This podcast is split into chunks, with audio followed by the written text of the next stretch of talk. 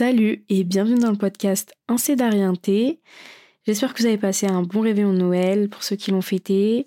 Pour les autres, j'espère que vous vous reposez bien en ce jour férié. Il y a quelques jours, je suis allée à Londres, enfin ça fait un peu plus d'une semaine, et je suis tombée par hasard sur une exposition du photographe Daido Moriyama à la galerie d'art euh, The Photographer's Gallery et j'ai trop, trop, trop, trop, trop, trop aimé. Du coup, je me suis dit que ça pouvait être un très bon sujet d'épisode et franchement, sans abuser, je pense que c'est définitivement mon photographe préféré et vous allez comprendre pourquoi, mais vraiment j'aime trop son taf. Bref, installez-vous confortablement et bonne écoute.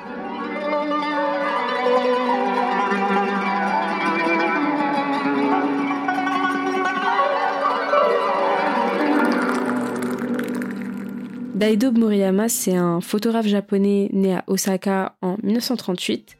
Et à 17 ans, il quitte l'école et commence à travailler à son compte en tant que graphiste. Et à l'âge de 21 ans, il se tourne définitivement vers la photo et il va travailler dans plusieurs studios en devenant assistant de plusieurs photographes comme Takeji Iwamiya et Seryu Inoue. Ensuite, il s'installe à Tokyo où il devient l'assistant d'un autre photographe nommé Eiko Osoe à l'agence Vivo. L'agence Vivo, c'était une agence très prestigieuse. Donc voilà pour ses débuts.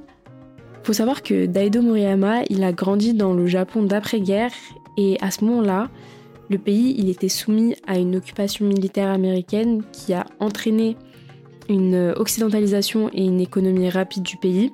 Et ça va beaucoup se ressentir sur ses photos, puisqu'il capture le mélange de la tradition japonaise et l'influence occidentale. Daido Moriyama, ce qu'il pratique principalement, c'est la photo instantanée, c'est-à-dire qui capture les mouvements naturels, notamment en représentant la vie quotidienne au Japon.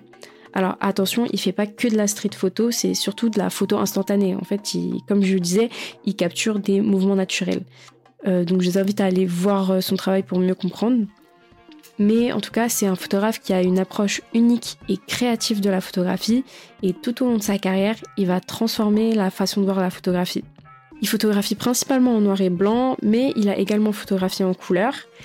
Et en général, euh, ces appareils photos, c'était souvent des appareils photos compacts, bon marché, pour que ces images ressortent volontairement floues et granuleuses, parce que son but, c'était de choquer et renverser les idées standardisées du photojournalisme occidental. Je vais d'abord vous parler du euh, magazine Provoque, euh, parce que c'est un peu c'est vraiment ses débuts. Donc ils participent euh, au magazine de photographie Provoque. Et ils ont sorti que trois numéros entre 1968 et 1969. Et aujourd'hui, ils sont très rares, ils sont impossibles à trouver. Et le magazine, il se lance à une époque où il y a plein de contestations et manifestations au Japon dues aux implantations de bases militaires américaines et l'augmentation des frais de scolarité. Et en fait, les photographes de Provoque, ils voulaient prendre des photos prises sur le vif durant des manifestations, des accidents, parfois dans des conditions difficiles, ce qui rendait certaines photos presque illisibles. Et ce magazine, il est légendaire et il a bouleversé l'histoire de la photographie parce qu'il bouscule complètement les codes de la photographie. Il y avait beaucoup de photos floues, beaucoup de photos surexposées, sous-exposées, très très très contrastées. Et, hum, on a limite l'impression que c'est des photos ratées. Et en fait, ça, ça va vraiment euh, être euh, la ligne directrice euh, de Moriyama. En 1972, il publie un livre qui s'appelle Shashin Yo Sayonara, qui signifie Adieu la photographie. Et ce livre, il est considéré comme l'un des livres photos les plus importants et les plus influents des années 70. Et je vais vous dire une citation de lui qui dit que le titre, il peut paraître un peu ironique, mais il s'agit de mes sentiments de haine et de mon envie de dire adieu aux photographies qui montrent ce que signifie la photographie, en d'autres termes, aux photographies qui manquent de réalité. En fait, le livre, il présente une série d'images qui seraient normalement considérées comme des erreurs photographiques, parce que ces photos, elles semblent imparfaites, elles sont floues, parfois surexposées, qui transforment les visages en taches blanches impossibles à distinguer. D'ailleurs, j'ai acheté euh, un poster d'une de ces photos avec des motards, euh, un peu style Akira, avec euh, le visage complètement surexposé, genre on voit aucun visage, et la photo est tellement stylée, mais tellement stylée, j'aimerais tellement que vous la voyez, mais bon, je vous invite à aller voir. En tout cas, comme vous le savez, en photographie argentique, on découvre qu'au moment du développement, quelles images sont réussies et ratées. Et la plupart du temps, les photographes professionnels ou même amateurs, ils jettent les photos ratées. Mais Daido Moriyama, lui, non, parce que c'est ce qui l'intéressait particulièrement. Et lui, ce qu'il fait, c'est qu'il les récupère, il transforme l'échec technique en succès. Il jette absolument rien. Vraiment, il jette rien. Tout, pour lui, tout a du potentiel. C'est ça que j'aime trop chez lui en fait et c'est pour ça que je pense que c'est mon photographe préféré. Il explore les limites de la photographie en acceptant les erreurs et les accidents euh, photographiques. D'ailleurs, il prend ses photos sans même chercher à regarder le viseur de son appareil photo. Et le titre en fait, il dit tout. Adieu la photographie, c'est dire adieu à l'esthétique lisse des photographies qui respectent les normes. Donc après la publication de son livre Adieu la photographie, le livre euh, n'a pas été un très grand succès, euh, en tout cas à cette époque. Ça l'a été euh, des années après. Et c'est ce qui marque le déclin de son travail dans les années 70. Du coup, il sombre dans une crise personnelle et créative et il entre dans une période de silence qui dure jusqu'aux années 80. Et il revient avec une série de photos nommées Lumière et Ombre, publiées dans le magazine Shashin Jidai en 1981. Et là, il revient avec des images plus nettes, mais avec des scènes impossibles à contextualiser, un peu mindfuck limite. Genre par exemple, euh, il y a une photo où il y a une main dans un verre d'eau, où il y a même une photo où on voit une main euh, floue sur un lampadaire. En fait, je peux même pas vous décrire les photos parce qu'il n'y a aucun contexte, elles sont inexplicables. Il y a vraiment un côté surréaliste sur ces photos. Et un an après euh, avoir sorti Lumière et Ombre, donc l'année suivante, il sort une série de photos nommée Souvenir d'un chien dans le magazine Asahi Camera. Et cette série de photos, c'est une réflexion philosophique sur euh, le sens des souvenirs à travers la photographie.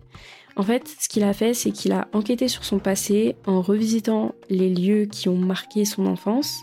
Et les photos, elles sont accompagnées de textes euh, qui abordent des sujets sensibles comme les relations avec son père, les bases militaires américaines, les angoisses de l'enfance, de l'adolescence, mais il parle aussi de mort. Donc comme vous avez pu le comprendre, il fait beaucoup de street photos, mais pas que.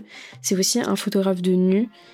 Il fait une première série en 1969 avec une dizaine d'images. L'édition japonaise de Playboy euh, a publié une fois toutes les deux semaines euh, ces photos, euh, ces photos-là. Bref, je vais conclure cet épisode en parlant de la philosophie de Daido Moriyama, qui peut être très inspirante pour nous les photographes. Pour lui, la photographie instantanée, c'est finalement une photo accidentelle parce que on sait jamais comment on va rendre la photo. Elle peut potentiellement être ratée. Du coup, prendre des photos de rue dans notre vie quotidienne, c'est un très bon exercice pour comprendre notre pouvoir d'observation sur les choses communes.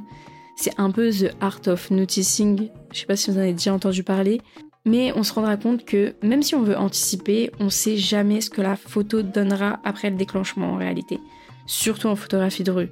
C'est pour ça qu'il dit souvent que les photos sont des accidents. Aussi selon lui, faut pas prendre des photos non plus aléatoirement, faut une compréhension de ce qu'on fait, de ce qu'on veut capturer.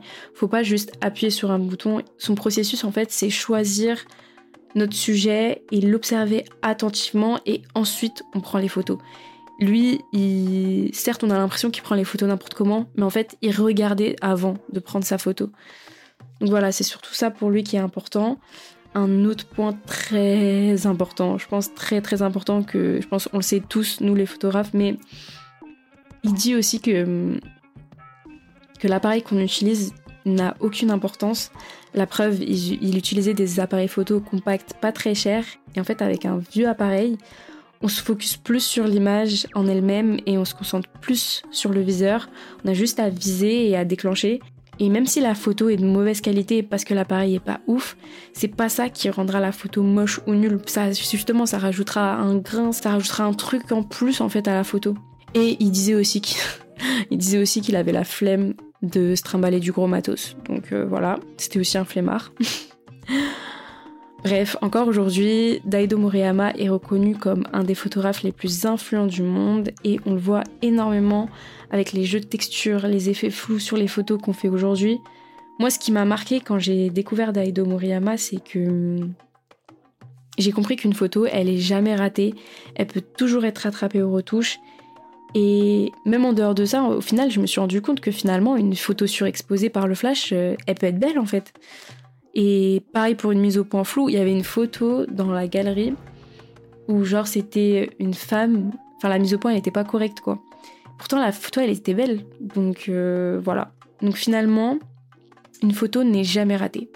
Je pense que je vais conclure l'épisode comme ça. Si vous connaissiez pas Daido Muriyama, je vous invite fortement à aller voir ce qu'il fait. J'espère que cet épisode vous a plu et on se dit à bientôt pour un prochain épisode.